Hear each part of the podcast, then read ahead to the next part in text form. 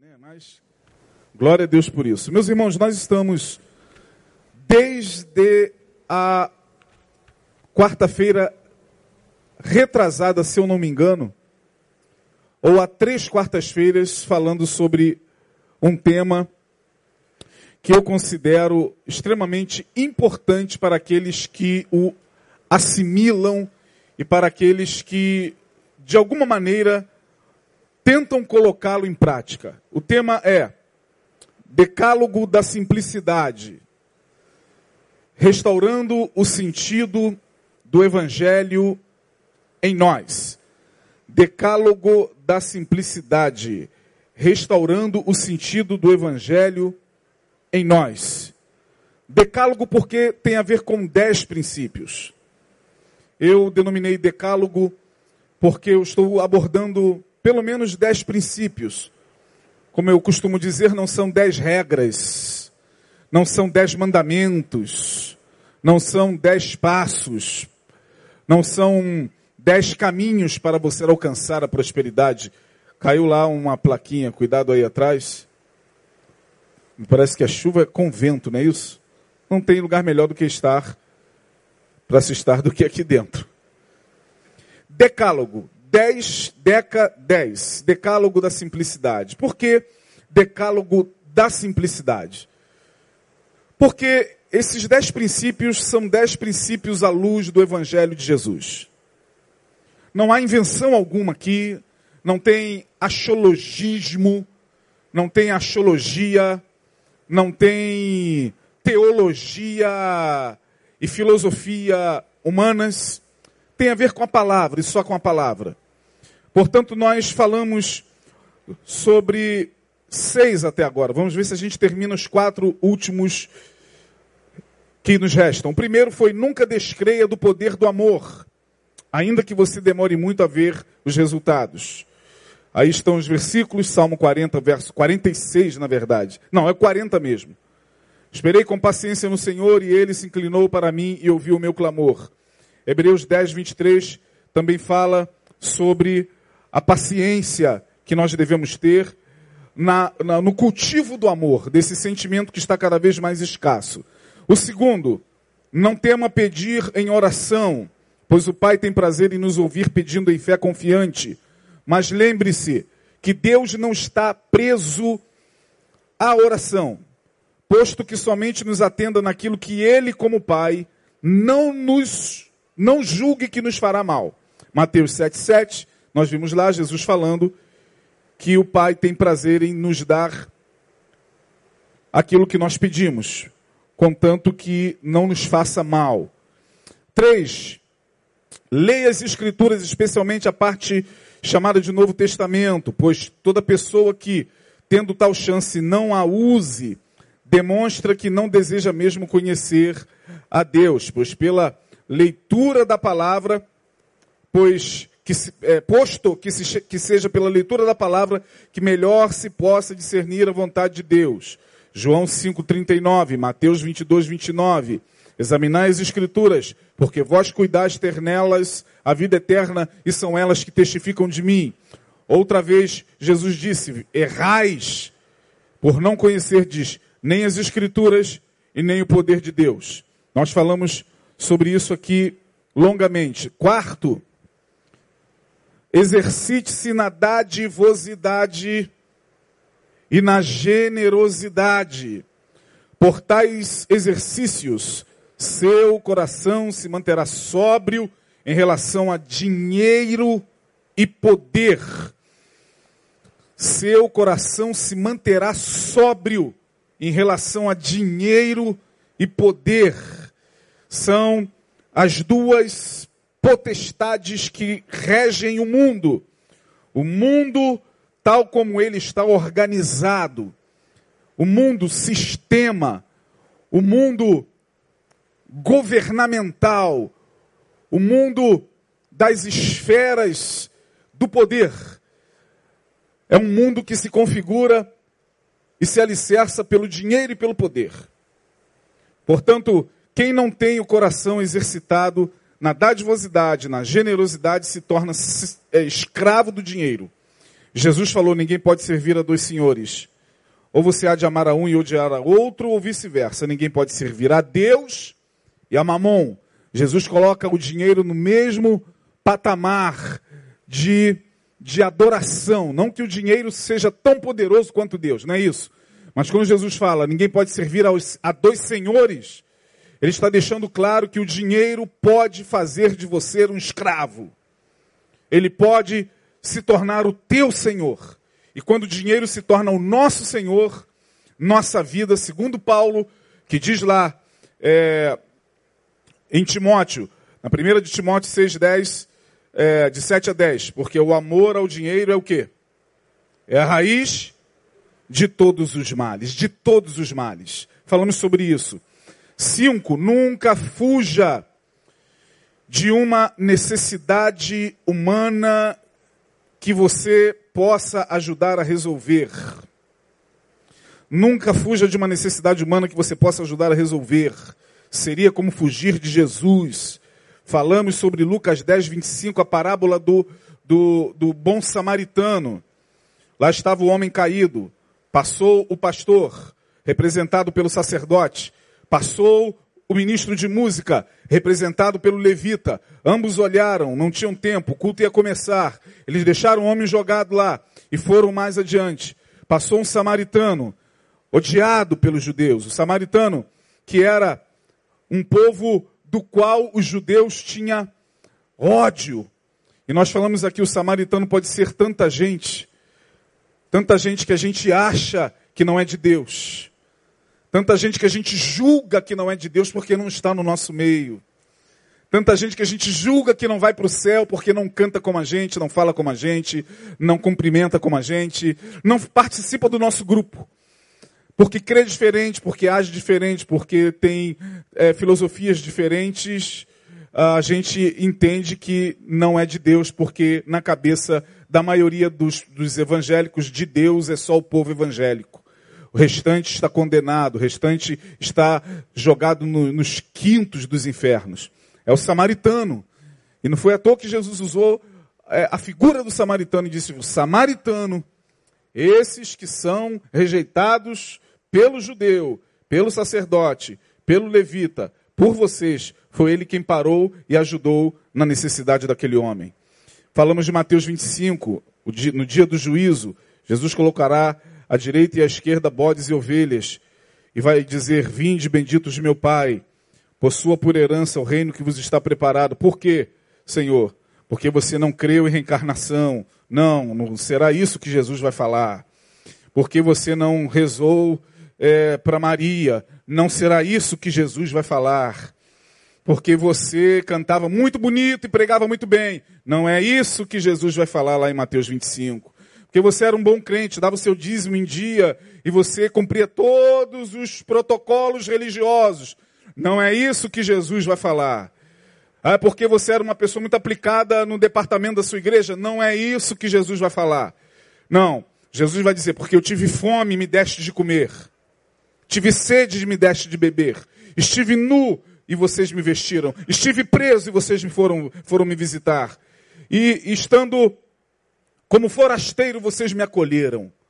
Essa é a, a, esse é o critério de Mateus capítulo 25 e não tem como a gente ficar de mimimi, porque foi Jesus quem deixou bem claro isso lá. Tem que discutir com ele. Os critérios de salvação são dele. A igreja não salva ninguém. Fora de Jesus não há salvação. Não é fora da igreja. Nós não cremos assim. Não é fora do, do meu grupo religioso que há que não há salvação. Não é fora da, da minha palavra que, que não há salvação. Não é fora da minha pregação. Não, é fora de Jesus que não há salvação. Amém ou não amém? E Jesus salva quem Ele quer, da maneira como Ele quer, aparecendo como quiser, aonde quiser, da forma que quiser, porque Ele é Senhor da salvação. Não tem como discutir. Não adianta a gente ficar tentando é, se meter numa área que cabe a Jesus. É a Jesus que cabe a salvação. Paulo vai escrever isso aos Efésios, porque somos salvos pela graça, por meio da fé. Isso não vem de vós, é dom de Deus, para que ninguém se glorie. E não vem pelas obras. Acabou. A palavra é clara e a palavra interpreta muitas vezes a própria palavra. Não tem muito o que ficar falando. Ah, sexto, fuja do pensamento malicioso. Seja sábio e sóbrio, mas não olhe com malícia, posto que o olhar malicioso corrompa todo o seu ser. Pastor Cleo Berci pregou aqui domingo pela, na, na, no culto da noite essa palavra aqui. Ele fala sobre os olhos, sobre a candeia do corpo. Se os teus olhos forem bons, todo o teu corpo terá luz. Tudo depende do nosso olhar. Tem gente muito maliciosa, nós falamos isso aqui na quarta-feira passada. Vê mal em tudo. Vê desgraça em tudo. Vê pecado em tudo. Pessoas para quem a vida já feneceu. Observe que essas pessoas, não sei se você conhece algumas delas, ou convive com algumas delas, ou tem na sua casa algumas delas, ou no seu trabalho algumas delas, ou na sua igreja algumas delas, essas pessoas não celebram a vida, elas são carregadas de malícia. Para onde elas olham, elas veem malícia, maldade. Seu olhar está corrompido, seu olhar está, está afetado pela malícia. E Jesus fala que nós temos que modificar o nosso olhar. Paulo escrevendo aos Efésios 1,18: Eu oro para que possa ser aberto os olhos do vosso entendimento. Então, portanto, fugir do pensamento malicioso. Pensamento tem a ver com aquilo que muitas vezes entra pelos nossos olhos. Por que, que tem gente que vive pensando maliciosamente o tempo todo? Porque, infelizmente, os seus sentidos estão corrompidos pela maldade. Infelizmente, só o Espírito de Jesus e só o Espírito do Evangelho de Jesus pode curar, libertar uma pessoa dessa. Só o poder do Evangelho pode transformar o olhar de uma pessoa que está tomada pela malícia. Infelizmente. Vamos hoje dar continuidade com o sétimo princípio. Quero que você preste muita atenção aí. Sétimo princípio. Diz assim: cuidado, não está aparecendo aí no painel, né? Cuidado com todas as raízes perversas. Repita comigo: raízes perversas. Raiz, o que é a raiz? A raiz é aquilo que quase sempre a gente não vê. Aqui está a planta, a árvore, mas a gente não vê a raiz. E quase sempre aquilo que muitas vezes nos destrói é aquilo que brota sutilmente no ser. Jesus falou isso. Então, cuidado com todas as raízes perversas. Cuide do seu coração, para que nele não cresçam, preste atenção, irmão, as raízes da. Ficou ruim aí o painel? Deu, deu, deu pane aí? Assim, vamos lá. Cuidado com as raízes perversas. Cuide de seu coração, para que nele não cresça raízes da inveja, da amargura, da arrogância e da autovitimização pois essas são as piores raízes a serem deixadas vivas no chão do ser. Inveja, amargura, arrogância e autovitimização batem a nossa porta o tempo todo. O tempo todo. Porque são raízes, são coisas que se instalam na alma sem que você delas tenha conhecimento.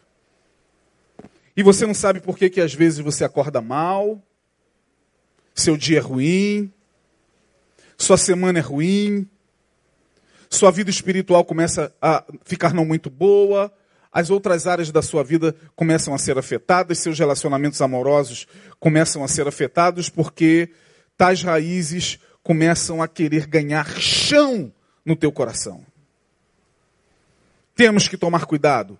Vamos ler o texto de Hebreus, capítulo 12, versículo 15. Hebreus 12, 15, você conhece muito bem esse, te esse, esse texto. Tendo cuidado de que ninguém se prive. Olha o que o, o, já fala Paulo, eu acredito que seja Paulo o autor da Epístola aos Hebreus, mas não há um consenso. Uh, mas o autor da Epístola aos Hebreus está dizendo algo muito interessante aqui. Ele está dizendo: cuidado, para que você não se prive da graça de Deus e de que nenhuma raiz de amargura brotando vos perturbe e por ela muitos se contaminem. Olhe para a chuva. Lá fora está chovendo. Suponhamos que aquela chuva seja chuva de graça. Chuva de graça. Quantos gostariam de se banhar na chuva de graça? Levanta a mão. O tempo todo, 24 horas. Eu também. Paulo está dizendo que quando nós permitimos que tais raízes se instalem na nossa alma, abrimos um guarda-chuva lá fora, debaixo dessa chuva da graça de Deus. A chuva está caindo e você não está se molhando. Por isso que ele está dizendo: Cuidado para que ninguém se prive. Abriu o guarda-chuva. Uma pontinha de amargura, de inveja, de autossabotagem, como nós somos autossabotadores de nós mesmos. O ser humano é extremamente autossabotador. O que é um ser humano autossabotador? É aquele que faz até algum movimento para crescer. Mentalmente, espiritualmente, sentimentalmente. Ele, ele, ele, ele faz algum movimento rumo ao crescimento. Mas quando ele faz esse movimento, automaticamente é como se ele também, ou dentro dele um movimento contrário fizesse o caminho oposto. Porque muitos de nós, desafiados que somos a mudar, e quando a gente não muda, a vida estrutura-se, a, a vida ela, ela cria situações para que você mude. Quem falou isso foi Freud. Quando a dor chega ao extremo, então o ser humano muda, diz Freud. A dor chegou ao extremo, então você vai ter que mudar. Mas até a gente mudar, até a gente deixar de ser quem é para ser alguém melhor, parece-nos, parece-me, que é muito cômodo ficar naquela situação. Porque nós somos autossabotadores de nós mesmos. Nós muitas vezes gostamos de ficar naquela situação ainda que aquela situação seja uma situação que esteja desgraçando a nossa vida. Pastor, mas como assim? Todo mundo quer sair da desgraça? É, todo mundo quer sair da desgraça. Só que não se apercebe que muitas vezes se torna autossabotador de si mesmo, porque às vezes na desgraça tem lucro. É bom ficar ali, como vítima. É bom ficar ali como coitadinho. É bom ficar ali como aquele paralítico. Diz o texto que há 35, se eu não me engano. 35, irmão, quantos aqui tem 35 anos? Levante a mão, certinho. Tem alguém? Olha lá, lá atrás, 35 anos. Já, já viveu um pouquinho, já. Já deu para ver muita coisa acontecendo, já. 35 anos, diz o texto, eu tenho que correr porque, olha só, a hora não perdoa. Diz o texto que aquele homem estava há 35 anos em cima de uma cama. Jesus chega na cidade. Havia uma festa, provavelmente a festa dos tabernáculos, não se sabe. Muita movimentação na cidade, Jerusalém lotada, o templo lotado. E mais adiante, a volta do poço de Jacó, uma multidão enorme porque ali se cria, se cria que de tempos em tempos um anjo descia e movimentava as águas. E o primeiro que pulasse era curado. Então você imagina, ambiente de milagre é assim, né? Farinha pouca, meu pirão primeiro. Quem quer ser curado? Eu! Hoje só tem duas curas para dar. Deus está me dizendo que só vai curar duas pessoas. Se tem uma multidão, imagina. Quem chegar aqui na frente primeiro e pegar essa água ungida, será curado de toda enfermidade. Um, dois, três. Tu imagina? Vai ter gente pisoteada, vai ter nego pisando na cara do outro, vai ter gente esmagada. Porque geralmente ambiente onde se fomenta milagre o tempo todo, quase sempre ninguém pensa no outro, pensa em si, no, seu milagre. Pensa em se dar bem. Eu vou lá, o pastor, o bispo, o apóstolo, está dizendo que lá tem cura. Eu estou com um problema, eu estou doente. Eu vou buscar minha cura, que cada um busque por si mesmo, irmão. Quero saber do que você tem. Não quero saber se a tua dor é maior do que a minha. Não quero saber se essa pessoa ao lado. Que pessoa ao lado, coisa nenhuma. Estou aqui, rapaz, já fui lá, já dei meu dízimo. Já paguei. Já está pago, agora é assim. E diz o texto que Jesus está olhando não para o tanque. Caiu mais um, um. Ó, quem pegar vai, vai, vai ficar curado, hein? Caiu um lá atrás, outro caiu agora aqui. Pode deixar que não machuca não, tá, gente? Isso aí são placas de isopor. Então não machuca. Mas quem pegar primeiro vai ser curado. Já pensou? Aquilo lá, vai, o nego quebra aquilo lá. Aqui? Aqui? Pois é, não dá para pegar, que pena. Jesus chega e olha, não para as pessoas, mas olha para um homem sentado numa cama. Jesus se aproxima dele e faz uma pergunta só. Quem lembra? Alguém falou? Olha para mim, meu chefe. Oh, queres ser curado? Olha a pergunta de Jesus. Pergunta retórica. Como é que Jesus chega diante de um paralítico, naquela condição, trinta e poucos anos numa cama, e faz uma pergunta, entre aspas, tão idiota? Não, Jesus não era idiota. A pergunta foi retórica. Tipo, você quer mesmo ser curado? Você quer mesmo sair dessa condição que você está? De auto-vitimização, de coitado de mim, me ajudem, ninguém olha para mim, todo mundo. Você quer mesmo sair disso? Você quer ser curado? Aí a resposta do homem. Perceba. Você no lugar dele, diante de Jesus, com essa pergunta, o que, que você responderia? Quer ser curado?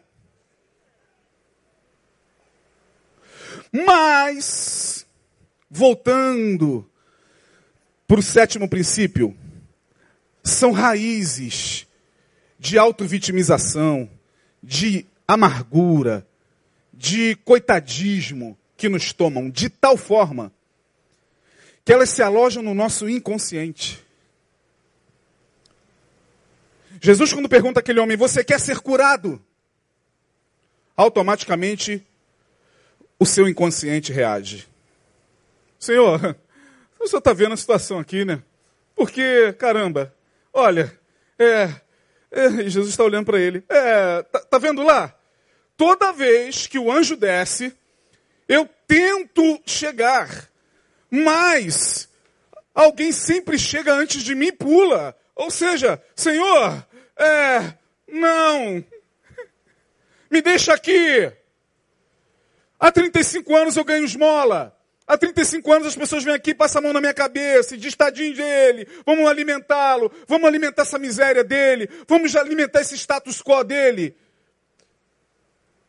Com todas as desculpas que aquele homem deu para Jesus, Jesus sabendo que de fato nós somos assim, minha gente, nós somos assim. Há psicólogos aqui me ouvindo e sabem muito bem que Tem pessoas que chegam assim, não aguento mais, porque esse relacionamento está me matando. Eu apanho todo dia, ele, ele acaba comigo, ele me humilha. E você está ouvindo. E às vezes a pergunta tem que ser a mesma de Jesus: Você quer continuar nesse relacionamento? Ou quer sair disso? Olha, até porque é porque tem lucro. É porque está lucrando.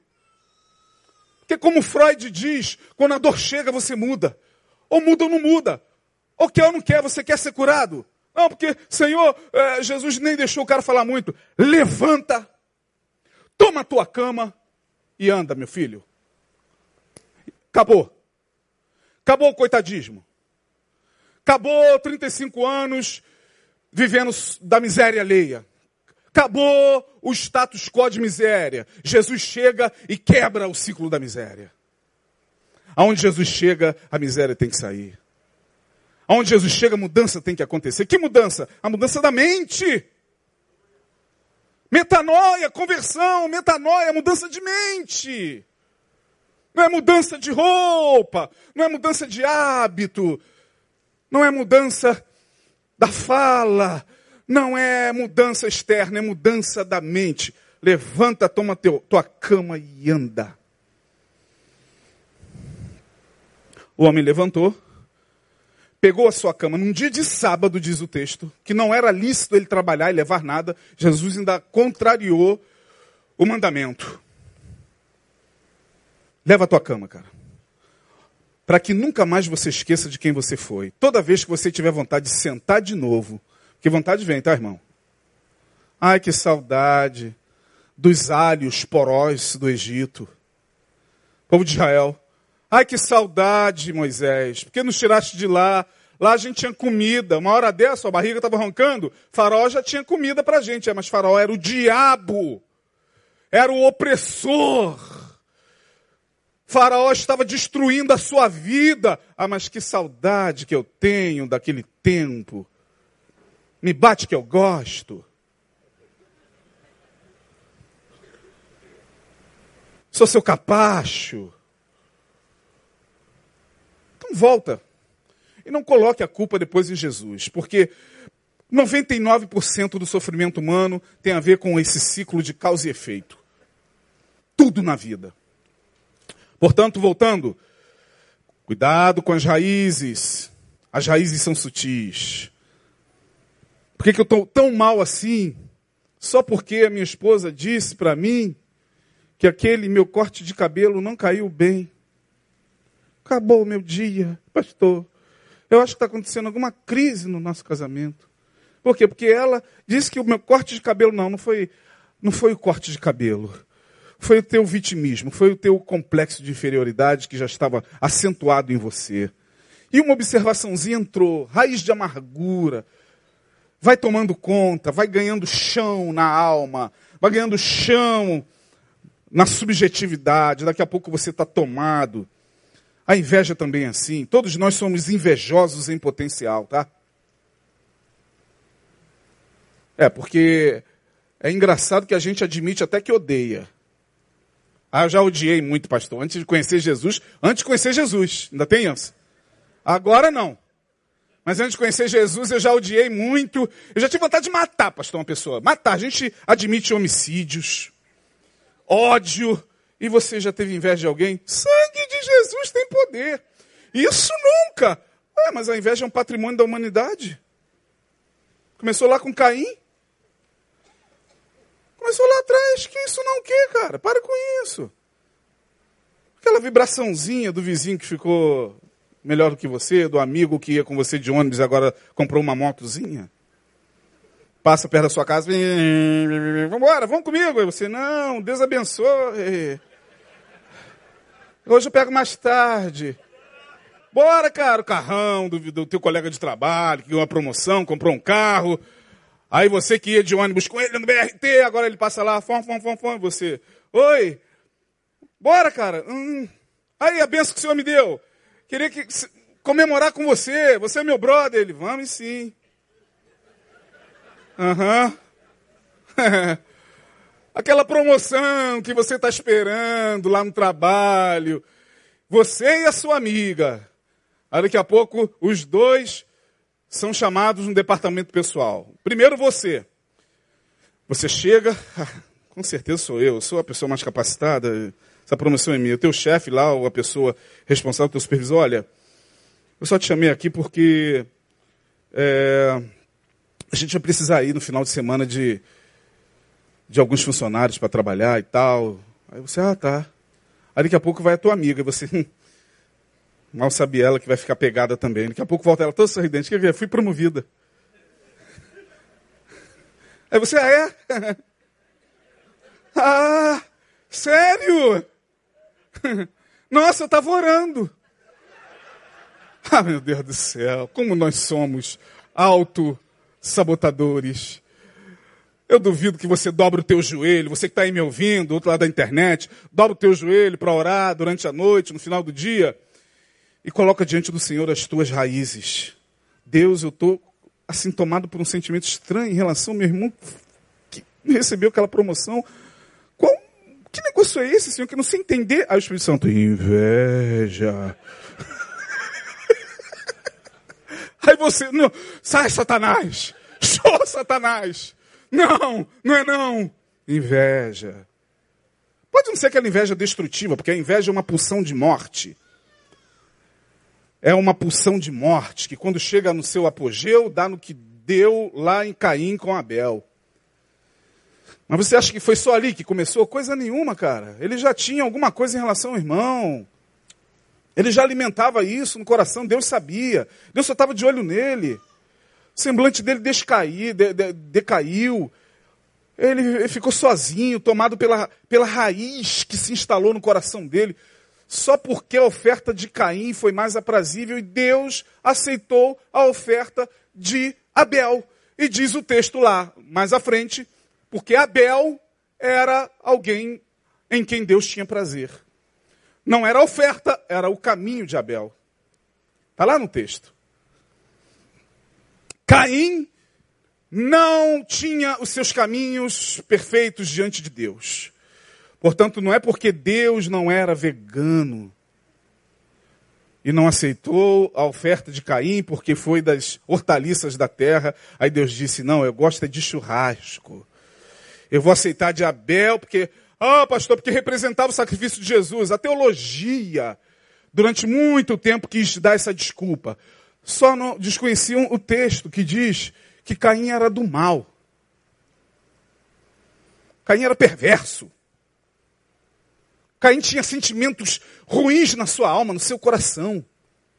Isso, quando ele chega diante de Deus, Deus não vai aceitar a tua oferta, cara. Ele é tomado por um sentimento que se instala nele, ele se priva da graça. Deus olha para ele, ele está lá na beira do rio pensando, e Deus diz: Cara, por que teu semblante está assim? Se tu fizeres bem, olha o que, que Deus diz para ele: Não serás aceito? Se tu fizeres bem, não serás aceito? Porém, o pecado jaz à tua porta. Olha a palavra de Deus para Caim, vai lá e veja. Compete a ti dominá-lo.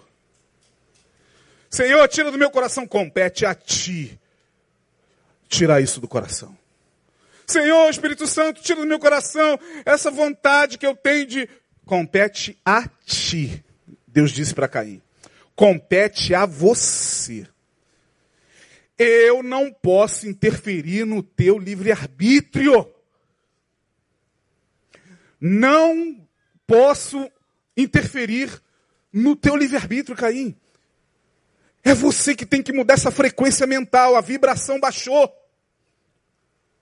E a gente vive, minha gente, no meio de pessoas cuja vibração mental é baixa demais. É gente mesmo, está caindo tudo agora, meu Deus. É o anjo do Senhor que pousou aqui em cima, um querubim. É, louvado seja o nome do Senhor. A, a, a casa está protegida. Os anjos do Senhor estão acampados ao nosso redor. Amém, irmão? Claro que não é isso aí, né? Pelo amor de Deus. É o vento mesmo. Então, é, nós vivemos numa sociedade cuja vibração mental está diminuindo a cada dia. Você vai para o trabalho, é gente mesmo amargurada, invejosa. Você entra no ônibus, é motorista amargurado, que está ali com raiva. Está dirigindo aquele, aquele ônibus, está dirigindo aquela, aquela condução com raiva. É trocador com raiva. É profissionais que estão ali e despejando em você toda a sua, toda a sua mazela. O que, que você tem a ver com isso, cara? Pelo amor de Deus, irmão. Ô irmão, as pessoas não têm culpa dos seus problemas, não.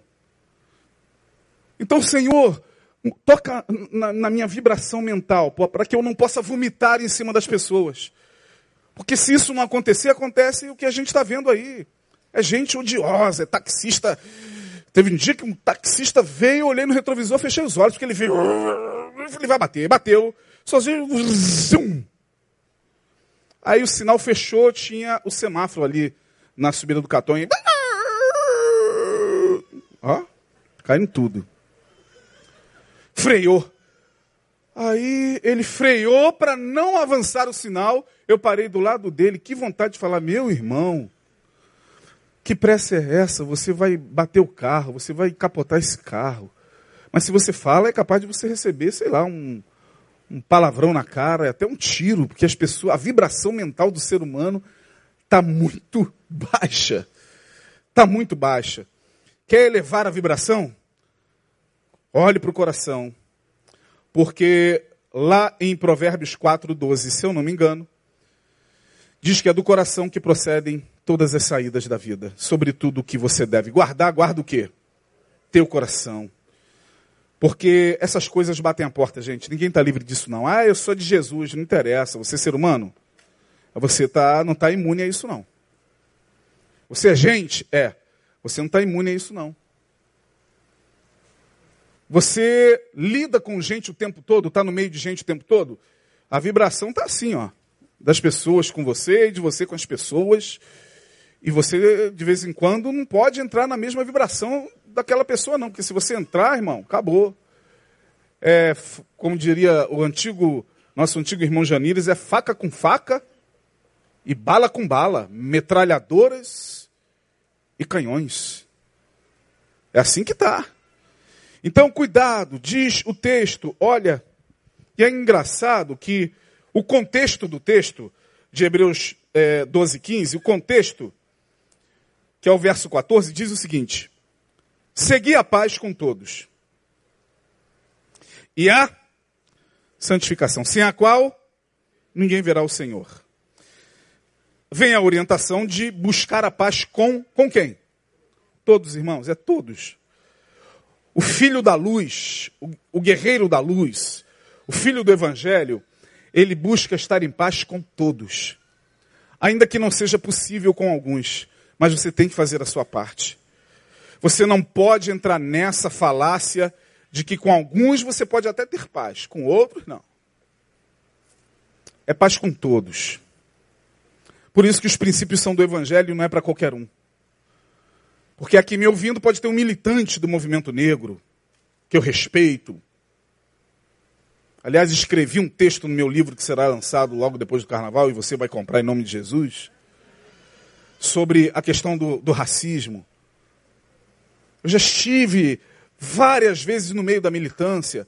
Eu sei do drama, sei da dor, sei da luta, mas aqui me ouvindo, não cabe à luz do que eu estou pregando a ideia de que paz eu tenho é com os pretos. Se branco chegar, não é bem-vindo, não. Não é evangelho. Parabéns à tua militância, Deus abençoe. Vá, vá em frente, veja onde vai dar. Porque o meu evangelho diz que eu tenho que seguir a paz com todos. E vai além. Eu tenho que tentar buscar paz até com o meu opressor. Eu não vejo Jesus mandando Pedro, Tiago e João meter a mão na espada e decepar a cabeça do, do Pôncio Pilatos. Eu não vejo Jesus incentivando seus discípulos a fazer uma revolução contra Roma. Muito pelo contrário. Deram a moeda a ele. É lícito pagar tributo a César? Ah, ele vai dizer que não. Os zelotes, do, do, dos quais fazia parte Pedro e Judas, mais Judas do que Pedro, historicamente falando, Judas era um zelote, um militante, que fazia a luta pelas armas contra a opressão de Roma. Judas estava ali. É agora, ele vai dizer que não, não porque César nos oprime, não porque César é o opressor, não vamos pagar tributo. Jesus fala de quem é a esfinge. Qual é o rosto que está aí na moeda? De quem é? Então dai a César o que é de César e a Deus o que é de Deus. É por isso que evangelho é para macho. Evangelho de Jesus é para gente que quer ser discípulo de Jesus e fazer a diferença. Porque senão, irmão, senão acabou o planeta. Acabou o mundo. Se a gente não entender isso, acabou o mundo. Vamos para o outro princípio. Portanto, não se prive da graça, siga a paz com todos. Só é possível quando essas raízes são arrancadas. Brotou, arranca. Brotou uma amargura, arranca. É melhor amar cura do que amargura. Gostei. Repitam comigo, é melhor amar cura do que amargura. Busque amar cura. Vamos correr, porque a hora não nos permite. Oitavo princípio. Nunca se sinta. Coloque aí, campeão. Acabou o sinal? Nunca se sinta maior ou menor do que você realmente é. Repita comigo. Nunca se sinta maior ou menor do que você realmente é pois tiraria toda a sua naturalidade de ser e viver. Além de que tal sentir é a ladeira para o abismo. Qual é a luta do homem desde sempre na existência? Saber quem ele é. Suas potencialidades. Aquilo que de fato ele nasceu para ser. Tudo aquilo que de dom e de capacidade Deus deu. Os filósofos buscaram essa pedra filosofal ao longo de todos os séculos. O que é o homem? O homem é aquilo que ele nasceu para ser. O homem não é aquilo que dizem muitas vezes que ele é. O homem é aquilo para o que ele nasceu para ser em Deus. O problema é que nós estamos cercados por aparatos de poder. Os aparatos de poder que têm a ver com muitas vezes as instituições que nos cercam, esses aparelhos de poder, o Estado, a família, muitas vezes, a igreja, dita sobre você o que você de fato tem que ser. É o Estado, muitas vezes, com seus aparatos de poder. É a família que muitas vezes pela qual você se se mede. Eu sou aquilo que papai disse que eu sou. Portanto, papai disse que eu sou um bosta. Mamãe disse que eu não presto para nada. Eu sempre ouvi na minha família que eu, que eu era o mais burro. Eles devem estar certos. Aí vem o Estado e diz que você é um, um CPF, um contribuinte. O Estado diz para mim, quem é o Isaías? O 011 527 487 18, renda tal. Ele é isso para mim, para o Estado. Quem ele é? Não interessa, ele é um 011 527 487 18. Ele é aquilo que o Estado determina funcionalmente falando. Aí vem a igreja, muitas vezes, e começa a dizer que você é um miserável, pecador. Somos mesmo. Mas tem determinados ambientes que alimenta tanto isso na pessoa, nasceu miserável. Você é um cocô do cavalo do bandido que a carroça amassou. Aí o cara vai cantar, ao invés dele chegar lá e cantar porque ele tem esse dom, porque ele nasceu para isso, porque ao cantar Deus se alegra e a igreja também. Ao cantar, os anjos se alegram. Ao cantar, o universo se alegra. Não, ele pega e diz: Pai do Senhor, irmãos, eu não sou nada, eu sou uma titica, tá, irmãos? Já viu isso por aí? Eu sou o cocô do cavalo do bandido que, que virou pó porque a carroça amassou. E eu sou do pão que o diabo amassou. Eu não sou nada. Ah! Ah, meu Deus! Mas é tudo para a honra e glória do Senhor. E Deus, meu Deus. Deus fala para ele: Filho, filho, você nasceu para ser aquilo que você é. Como diz Nietzsche, torna-te quem tu és. Torna-te quem tu és. Não, você não é esse cocô do cavalo do bandido que, a, que virou pó porque a carroça amassou, porque a igreja disse. Eu já sei da minha condição em Deus. Eu era pecador, eu era perdido, mas agora Jesus me salvou. Agora eu sou lavado e remido pelo sangue do Cordeiro. Agora eu sou mais do que vencedor. Agora eu sou nação eleita, sacerdócio santo, casa real. Agora eu sou vaso de honra. Mas isso para entrar, porque você se vê tanto como cocô do cavalo, do bandido que a carroça amassou. E o aparato de poder religioso está ali alimentando isso mesmo em você. Em alguns ambientes, em alguns ambientes religiosos, você vai ser isso para o resto da vida. Porque se você cumprir o que Nietzsche diz, torna-te quem tu és, você vai colocar em risco todos aqueles que estão aqui em cima. Invejosos e com medo de perderem seus cargos, muitas vezes em muitos lugares por aí, eles humilham, eles oprimem, eles dizem que você é um zero à esquerda, eles dizem que você é um bosta mesmo. Eu não estou falando isso para você se rebelar, não, é para você saber quem você é. Também não é para ir para outro extremo, porque agora a gente está extremado, não é para ir para outro extremo, né? Alguém já ouviu falar aqui em Caramba, eu esqueci o nome dele, Noval. O príncipe dos pregadores. Neil gosta muito dele.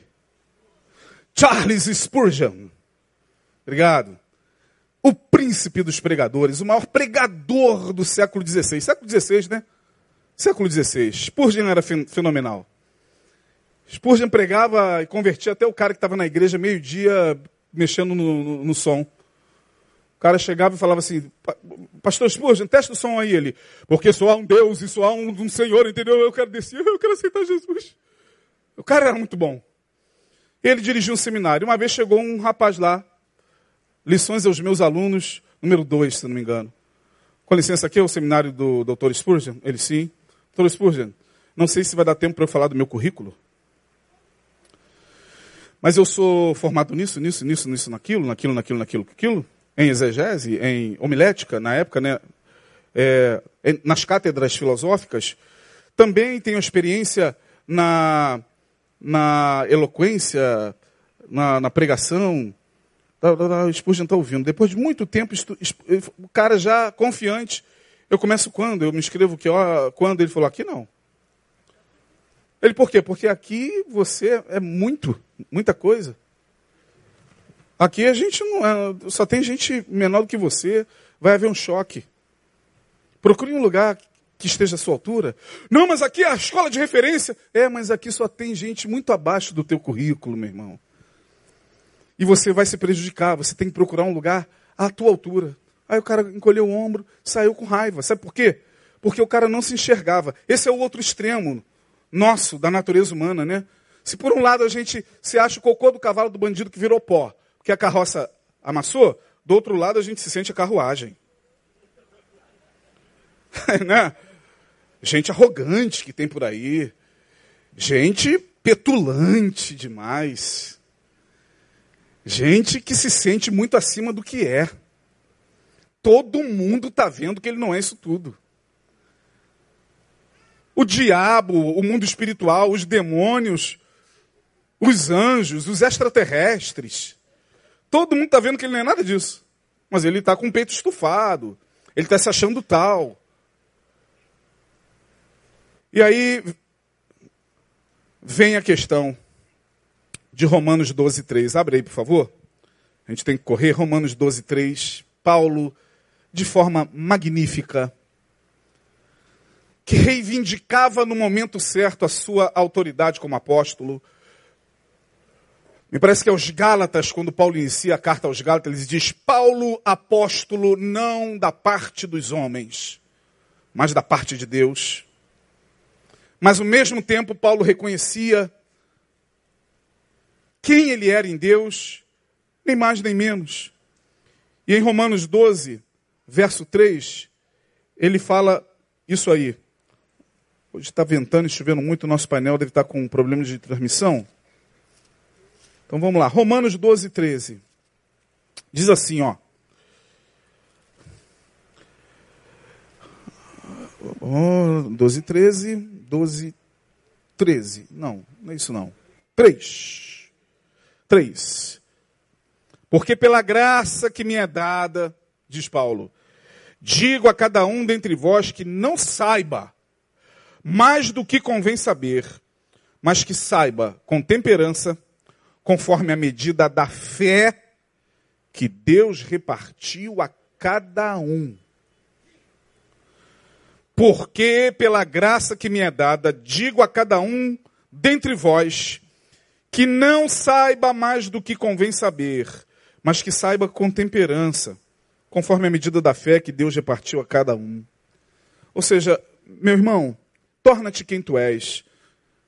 Nem mais nem menos. Seja você mesmo. Autenticidade é o que está faltando hoje em dia nas pessoas. Originalidade, sabe? Autenticidade, a pessoa ser o que ela é. Meu Deus. Como é que o ser humano tem essa capacidade de se transmutar? Como é que o ser humano não consegue ser ele próprio, ele mesmo, no ambiente onde ele está? O cara, porque é pastor, ele quer mostrar que porque é pastor tem que ter uma linguagem de pastor lá na clínica na hora do exame. Jesus amado. O cara tá lá no meio de uma festa dos parentes, fica lá com aquela postura de pastor. Quer tomar um refrigerante, pastor? Não, muito obrigado, meu irmão. Um copinho d'água, por favor. Aí o copo d'água chegou, abençoado. Hum, relaxa, irmão. Seja você mesmo. Jesus, ele era, ele era tão ele mesmo que em dado momento, quando Pedro estava sendo lá é, acusado por aquelas criadas, você, você é como ele. Você fala como ele. Você anda como ele. Você é exatamente como ele. Jesus era exatamente como os demais. Pedro, aliás, Judas disse: Eu vou dar o sinal para vocês. Quando eu chegar próximo, eu vou identificar ele com o quê? Com um beijo. Porque se Judas não faz isso, os, farise... os soldados iam ficar, quem é? De tão simples que o Nazareno era, meu Deus, está faltando essa simplicidade no coração da gente. É tanta gente querendo ser mais do que é, querendo saber mais do que o outro, competindo saberes. Tem gente que sabe tudo. Você está sentado e você fala de um assunto, ele sabe. Você fala da Bolsa de Valores, é, é verdade, a Bolsa de Valores não, não, sai coisa com coisa. Mas aí você sai dali e fala de teologia. Ele, é verdade, eu conheço, eu já estudei dois, dois livros de teologia, conheço também. Aí tu sai dali e vai falar da, da, da sei lá, de extraterrestre. Eu também conheço, já vi um, inclusive. Já. Aí você sai do cara sabe tudo. A pessoa sabe tudo. Gente chata. Gente que acha que sabe tudo. Gente com quem você não consegue conversar naturalmente, que acha que sabe tudo. Tudo que você fala ele já sabe. Ah, eu já sei, já sei. Ah, por que isso? Também já sei. Ah, porque eu estou fazendo curso agora. Ih, já fiz esse curso, ó. É porque agora eu estou fazendo curso de, de coach, não sei o quê. Ih, eu sou um coach. Sabia? Não ia falar não, mas Cara, que gente chata, meu Deus do céu. Gente que não é. Porque quem é não precisa forçar. Quem é, é. Romanos 12, 3. Cada um saiba na medida que Deus deu a cada um para saber. Porque quando você se sente mais. Hoje, para vocês terem uma ideia, antigamente a gente pregava aqui o seguinte, meus irmãos, porque não, é muito mais importante a gente ser do que a gente o quê? Ter. Hoje nós vivemos na era do ter. E as pessoas estão se esquecendo de ser. Hoje essa pregação já não cabe. Porque hoje a gente já não está mais na era do ter, porque ninguém está tendo. O ter está cada vez mais difícil. Hoje a gente está numa outra era do parecer ser. A gente hoje, preste atenção, não está mais na era do ter. Tem alguns que ainda né, podem ostentar o ter, né? Mas hoje a gente está na era do parecer ser. Porque é a era das redes. É a era da virtualidade, para onde nós estamos emergindo e mergulhando de cabeça. Lá, o que os nossos olhos veem é exatamente aquilo ali que os nossos olhos estão vendo. Então é aquilo ali. E o que está por detrás daquilo ali? Não sei. Eu só sei que alguém está mostrando a sua imagem. E ele, tudo que tem ali é a sua imagem, eu também. Porque é via de mão dupla, tá? O cara de lá está olhando para mim, vai lá no meu perfil, vai lá no Facebook, aí me vê com aquela boina preta. É a, a minha boina mesmo, é o meu perfil do Facebook, estou falando aqui. Uma boina preta, um cordão. Esse, esse é pastor aonde, rapaz?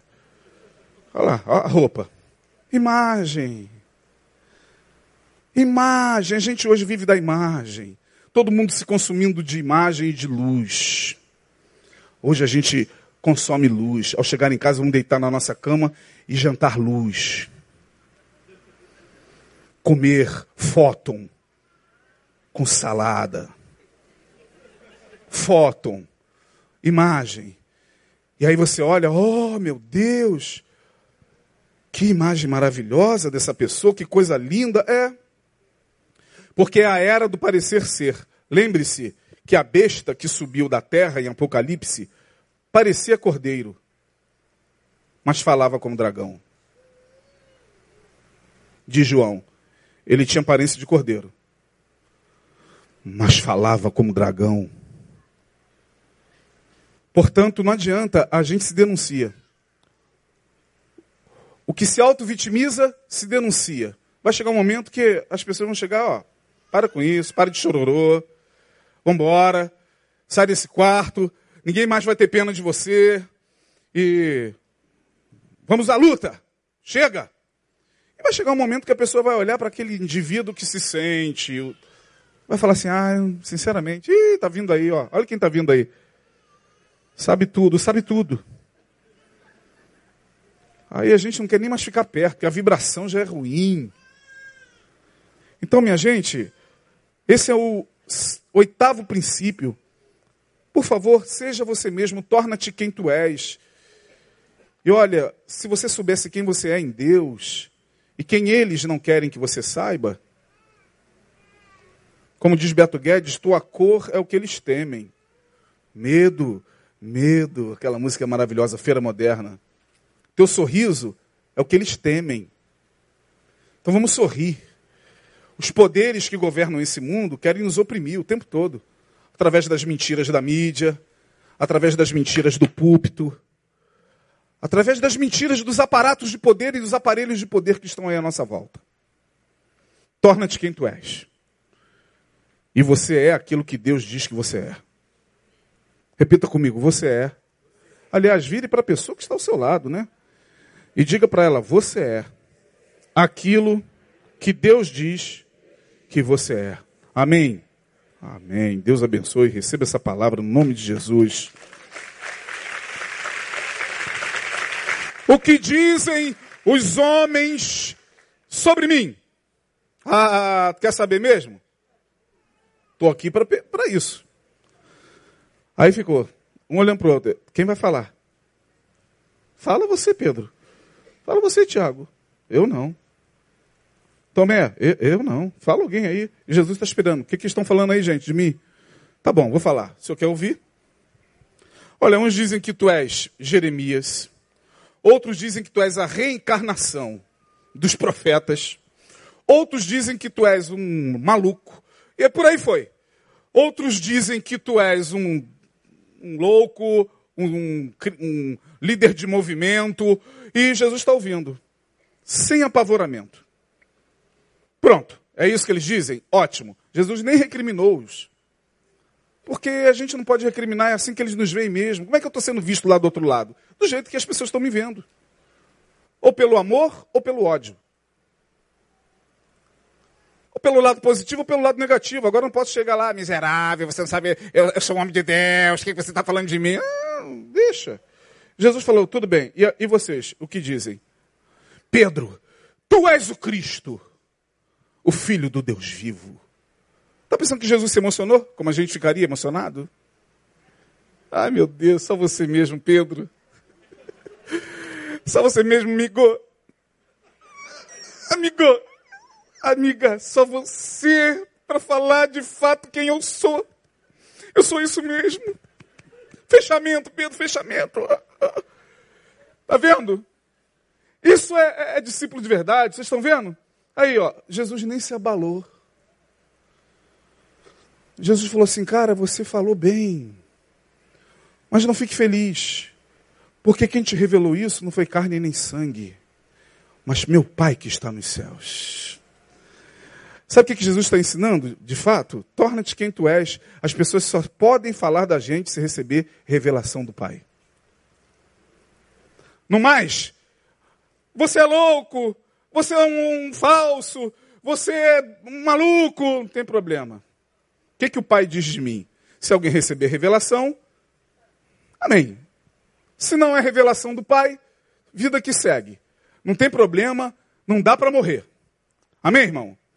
Nove, nunca fuja de nenhuma verdade. Agora preste atenção que a gente está caminhando para o final. Nunca fuja de nenhuma verdade sobre você. Isso aqui talvez seja mais complexo. Nunca fuja de nenhuma verdade sobre você. Ou sobre quem ou de quem você ame. Isso vai mexer com alguns de vocês agora. Vou repetir. Nunca fuja de nenhuma verdade primeiro de você. Segundo, não fuja de nenhuma verdade da pessoa a quem você ama. Pois por tal evasão, a gente, infelizmente, mergulha no fundo do mar de rochas. Se arrebenta todo. Além disso, quem determina um alto engano no pouco, será enganado no muito. 1 Coríntios 11, 28 vocês conhecem a passagem da ceia? Examine-se, pois, o homem. O quê? A si mesmo. O que que eu quero transmitir com esse nono princípio, indo para o décimo e fechando? Nunca tivemos tanta necessidade de se autoconhecer, né? Talvez a, a, a, os evangélicos perdem para religiões orientais nesse quesito. Como, por exemplo, nós perdemos muito na questão do autoconhecimento e da busca desse autoconhecimento para o budismo, por exemplo. O budismo trabalha muito isso. Autopercepção, subjetividade. Mergulhe em você para ver de fato quem você é e aonde estão os teus labirintos de engano. É aquilo que eu falei no princípio. Nunca fuja de uma verdade sobre você. Porque quando você deixa a luz da verdade de Deus penetrar na tua subjetividade, ela vai penetrando, penetrando, como diz Hebreus capítulo, se eu não me engano, é, a, a, lá seis, não estou me recordando, a palavra de Deus é aquela que tem poder para penetrar até a divisão, o que? Da alma com o espírito, até juntas e medulas, a palavra, a verdade, ela vai entrando nos labirintos do nosso ser e vai acendendo luz. Luz. Essa luz vai acender coisas que a gente não vai gostar de nós mesmos. A gente vai tomar susto com a luz de Deus que vai acender dentro da gente e vai mostrar de repente que você é alguém que você nem imaginava ser. Guardava desejos que você nem se dava conta, mas estão lá. Você vai começar a perceber que no autoconhecimento você vai diminuindo a fome de juízo alheio. Porque quem fica o tempo inteiro julgando o outro é porque está em trevas. Em trevas. Porque quem está na luz não julga e se julga, disse Jesus: Meu juízo não é meu, é do Pai. Tudo é o Pai. Então, eu não posso fugir de coisas que muitas vezes doem em mim. Preciso fazer terapia para isso, não. Às vezes você fecha os olhos para dormir e aí você sabe que você é um mentiroso. Mentiu e enganou naquele dia. Seja no trabalho, seja na tua venda, seja para quem for, tua namorada, tua esposa. Você a enganou. Só que é uma luta interna. Não, não, não, não sou mentiroso, não. É, cara. Não, não sou tarado, não. É. Olhou com desejo. Não, foi no artístico, Senhor. Eu estava contemplando no artístico. Não, é tara, cara. Por isso que você está o tempo todo chegando no trabalho e caçando os tarados. Você tem uma inclinação homoafetiva não trabalhada, talvez há muito tempo. Por isso que você quer mandar os homossexuais para a fogueira. Eles estão te afetando. É por isso que o teu discurso o tempo todo contra, contra eles é de ódio, é de lançá-los no inferno. É porque você tem essas fantasias com, com gays. Não estou falando de vocês, não, estou falando em hipótese. É, assim, né? Olha, cara. Você também não é essa pessoa perversa que você acha que é, essa pessoa má, não. Tem bondade aí também. Nunca fuja de uma verdade sobre si mesmo. Sabe por quê? Isso chama-se auto-engano. Isso está muito ligado lá à questão do princípio de número 7, raízes perversas. Eu tenho que admitir que essas coisas estão na minha sombra. Porque quando eu subo aqui para pregar, eu carrego uma sombra. Essa sombra que me acompanha carrega todos os pecados, ainda que no inconsciente, contra os quais eu vou vociferar daqui e vou falar, adúltero, é, é, é, a minha sombra está gritando, é você.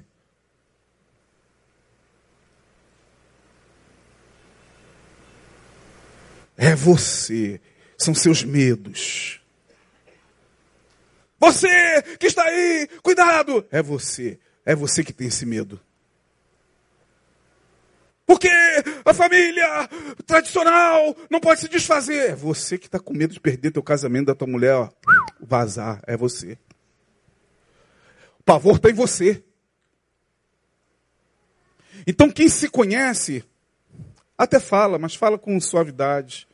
Não fala julgando, não fala colocando peso em cima da pessoa. Jesus nunca fez isso com ninguém, minha gente do céu. Jesus era maravilhoso para lidar com as pessoas. Aliás, se Jesus algum dia fez isso, foi com os fariseus. Raça de víboras, hipócritas, hipócritas. Eu nunca vi Jesus falar hipócrita para o publicano, nem para o cobrador de impostos.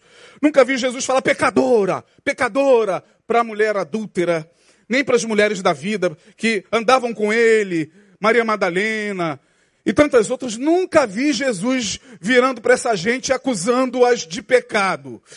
O problema de Jesus era com os religiosos. Eram eles, eram eles que Jesus acusava na cara. E não era covarde, não. Não esperava a noite chegar para ficar falando mal com os discípulos, aqueles fariseus safados sem vergonha. Não, era a luz do dia. Ora, quando vocês orarem, não façam como eles. Eles estavam lá, ó, em grupo. Hã? Hã? Está falando da gente, ele?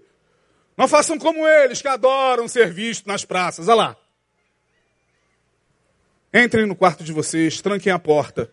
Orem em secreto. E vocês, quando jejuarem, não desfigurem os rostos, como eles. Vamos embora daqui. Ele está nos acusando, é. Porque é a religião hipócrita que faz a gente permanecer no alto engano. Por isso que tem um monte de gente santarada no nosso meio. Não são os santos, não. Quem é santo não julga, não acusa. Quem é santo ama, acolhe. Quem é santo perdoa. Quem é santo senta-se com qualquer um, a não ser os santarados, que saem do monte cinco da manhã para pedir a Jesus para descer fogo do céu na cabeça dos pecadores. São os santarados que tem, que tem por aí, que estão na, na internet, o tempo todo querendo parecer que são mais santos do que todo mundo, falando mal de todo mundo, falando mal do pecado de todo mundo. Como é que pode? Jesus tem misericórdia, mais um cujo casamento se desfez. Ó oh, Senhor, tem misericórdia. E está vivendo o inferno conjugal. Então nunca fuja de uma verdade sobre si. Ao chegar em casa hoje, Deus, eu ouvi a tua palavra, se eu reti alguma coisa, me ajuda a ser verdadeiro. Curva a sua cabeça, ou então de manhã, antes de começar o seu dia, Senhor, me livra da inveja, me livra do alto engano, me livra de me achar melhor do que eu sou ou menor do que eu sou, só quero ser eu mesmo em ti. Aí sim, e não fuja dessa verdade sobre quem você ama. Gente, pelo amor de Deus, a gente convive com nossos queridos e às vezes a gente faz vista grossa do que está acontecendo. Nossos filhos são os mais santos da rua. Nossos filhos são os guris de Chico Buarque. Aquela mãe que canta, quando seu moço nasceu, meu rebento, não era o momento dele rebentar. Já foi nascendo com cara de dano, eu não tinha nem nome para lhe dar. Como fui levando, eu não sei lidar. Fui a se levando e ele a me levar na sua meninice. Ele me disse que chegava lá, o garoto era da, da, da maré, roubando todo mundo da linha vermelha. Olha aí, Olha aí, diz Chico Buarque, olha aí, ah, o meu guri, olha aí, olha aí, é o meu guri. E ele chega, chega no morro com carregamento, relógio, cimento, pulseira, pneu, gravador. Rezo para ele chegar cá no alto, essa onda de assalto tá um horror. É, é o guri de Chico Buarque. É o nosso filho, nosso filho é santo, nossa esposa é a mais linda. A nossa esposa só falta ter asas. O, no, o nosso marido é o mais perfeito. O filho do pastor tem que ser o mais santo da igreja, porque senão, coitado do pastor, tem que estar os guris lá sentados, os guris, né? Sentado, doido para ir para casa, para pelo menos pegar o desfile da Portela. Que ele gosta da Portela e da Beija-Flor, mas ele vai falar isso. É filho de pastor, a esposa está ali. Né, mulher? É marido. É, marido. É, mulher.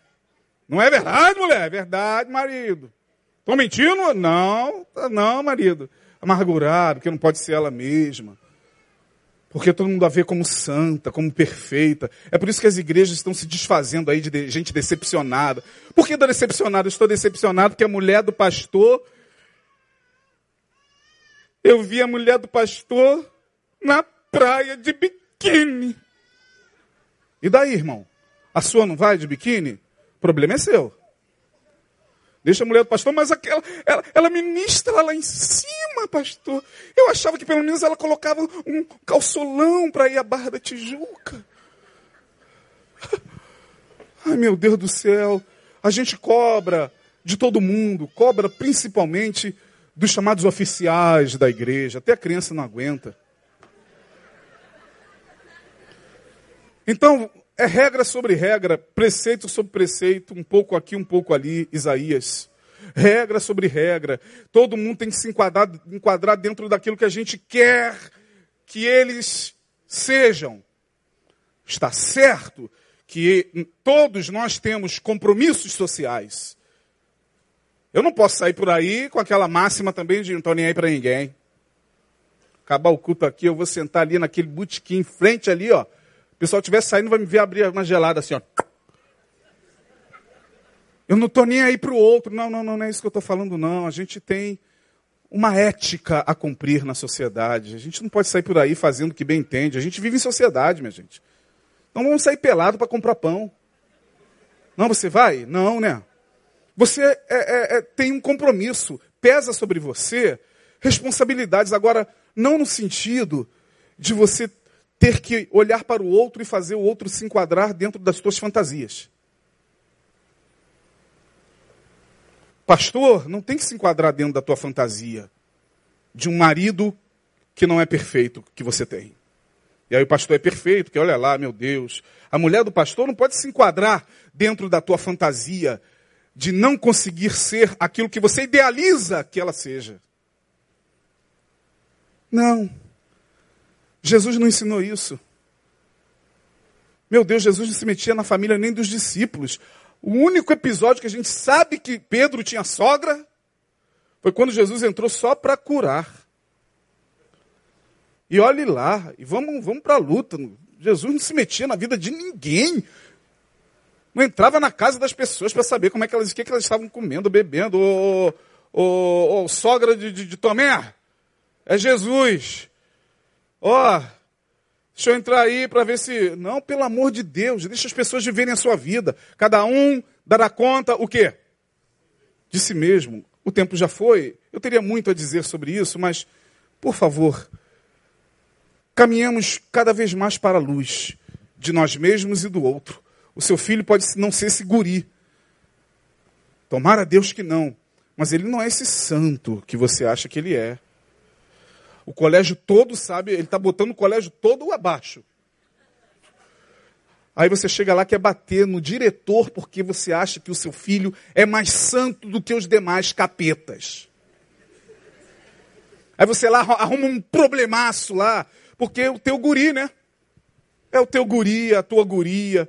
Não, por ele eu boto a mão no fogo. Que bota, não bota a mão no fogo nem por mim.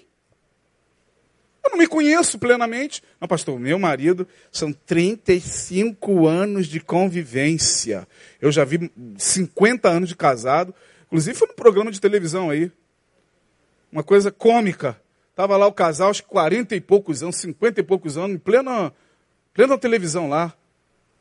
Aí, do nada, ele revelou que teve um amante. A mulher o quê? Vocês viram isso aí? Eu não sei que programa foi, foi num programa desse aí. Da Globo. A mulher, hã? O semblante da mulher, ele, tipo, fiz besteira? Ninguém conhece ninguém. A beleza de conviver é essa. Todo dia você descobre que aquela pessoa traz consigo uma outra potencialidade de ser. Eu tenho 29 anos de casado, vou fazer esse ano. 29, minha esposa está sentada aqui. E aí me perguntam, pastor, 29 anos, o senhor com a mesma mulher? Eu falei, eu não. São muitas mulheres numa só. Isso que é a beleza, Romão. Olha para o lado, são várias mulheres numa só. Aí tá ruiva, daqui a pouco cisma de ficar loira. Daqui a pouco não, chega, eu vou dar uma alisada. Daqui a pouco não. Eu vou. São essa é a beleza de ser do convívio. Terminando, minha gente, porque está chovendo e a gente vai para casa. Simples. Ame a Deus e ao próximo, e não existirá lugar para ídolos em seu coração. Repita comigo. Ame a Deus e ao próximo, e não haverá lugar para ídolos no seu coração. Mateus 22, 37 a 39, a gente termina o nosso decálogo da simplicidade aqui. Mateus 22, hoje o nosso painel está dodói, por conta talvez desse temporal, 22, de 37 a 39. Vamos ver o que, que Jesus diz aqui. O grande mandamento. Olha, não guardou nada do que a gente estudou aqui? O grande mandamento. E disse-lhe Jesus: Amarás ao Senhor teu Deus de todo o teu coração, de toda a tua alma e de todo o teu pensamento. Este é o primeiro e grande mandamento. E o segundo é semelhante a este, não está abaixo. É semelhante. Qual é o segundo? Amarás ao teu próximo. Como? Desses dois mandamentos dependem toda a lei e todos os profetas. Em outras palavras, Jesus está dizendo que o Evangelho é comer, rezar e amar. Quantos viram esse filme aqui? Já ouviram falar desse filme? Da, daquela atriz magnífica, que eu esqueci o nome dela. Julia Roberts. Comer tem a ver com a vida, com o prazer da vida, com aquilo que a vida dá de melhor, com a arte, com a música, com o palco, com, com tudo aquilo que alimenta a nossa alma. O pão nosso de cada dia, comer.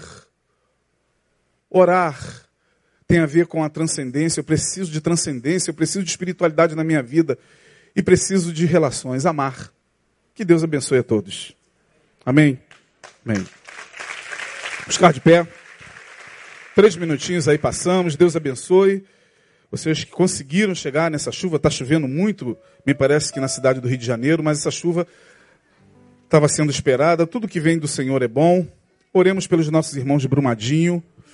É, tivemos uma equipe lá na semana passada, Paulo Elias, com a sua esposa Cláudia, o Possati e o Luiz, é, do Ministério de Missões, viram lá a situação, a situação não é nada boa, e é um pesar que a gente já está vivendo já no início do ano. Oremos, oremos pela cidade do Rio de Janeiro, tiroteios hoje pela manhã na linha vermelha, na linha na na Avenida Brasil. Que Deus nos guarde. Ore pelo nosso pastor, pastor Neil, que está descansando e vai descansar um pouco mais.